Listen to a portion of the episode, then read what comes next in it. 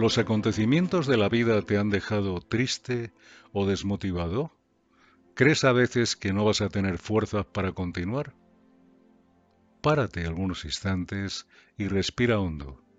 Vamos a reflexionar juntos. Que la paz de Jesús entre en nuestros corazones. Soy Melisa dos Santos en este café con espiritismo.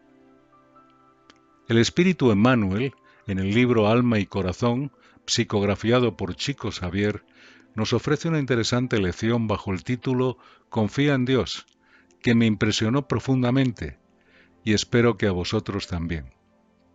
Nunca pierda la esperanza a pesar de lo malo de la situación en que te veas y no condenes a quien se haya desorientado en el laberinto de las pruebas. El momento más difícil de un problema puede ser en el que se descubra su solución. Debemos seguir adelante, confiando en los designios divinos. Como se dice, Dios escribe derecho con renglones torcidos, y eso lo utilizamos siempre que nos ocurre algo que no entendemos y que después, pasado un tiempo, descubrimos su importancia. Pero en verdad, Dios escribe derecho con renglones rectos, por lo que no debemos perder la esperanza, ya que la solución aparece. En otra parte del texto dice, La simiente, el grano, es el que compone el granero, la piedra puesta en orden es la que aporta solidez en una construcción.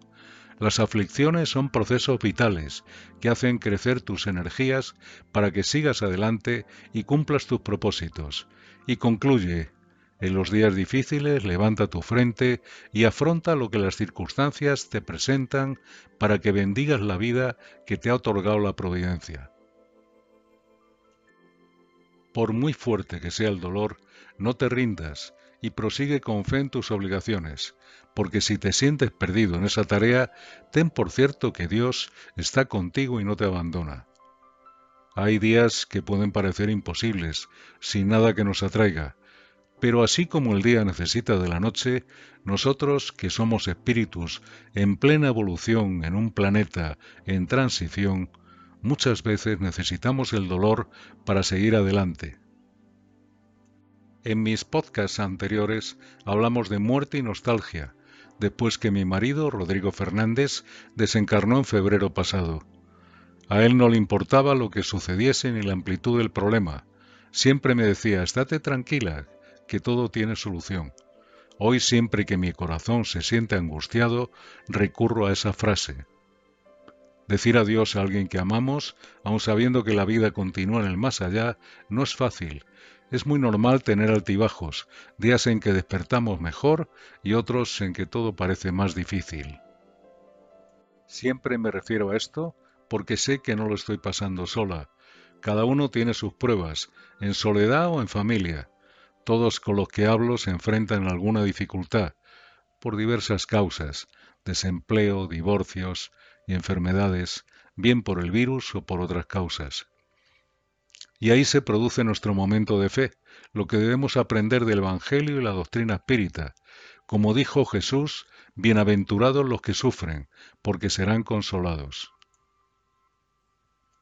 En el capítulo quinto del Evangelio según el Espiritismo de Allan Kardec, donde se cita la diferencia entre sufrir bien o mal, se nos dice que la oración es un gran apoyo, pero que no basta, sino que es necesario tener fe en la bondad divina, ya que Dios no sitúa pesos en nuestros hombros que no podamos soportar. Siempre es proporcional a las fuerzas, como la recompensa lo será a la resignación y a la valentía. Hay una canción interpretada en las iglesias que dice así, Si las aguas del mar de la vida te quieren ahogar, agárrate a la mano de Dios y ve. Si las tristezas de esta vida te quieren ahogar, agárrate a las manos de Dios y ve porque ella te sostendrá. No temas, sigue adelante sin mirar hacia atrás. Agárrate a la mano de Dios y ve. Que tengas un buen día y sigas adelante. Hasta el próximo Café con Espiritismo.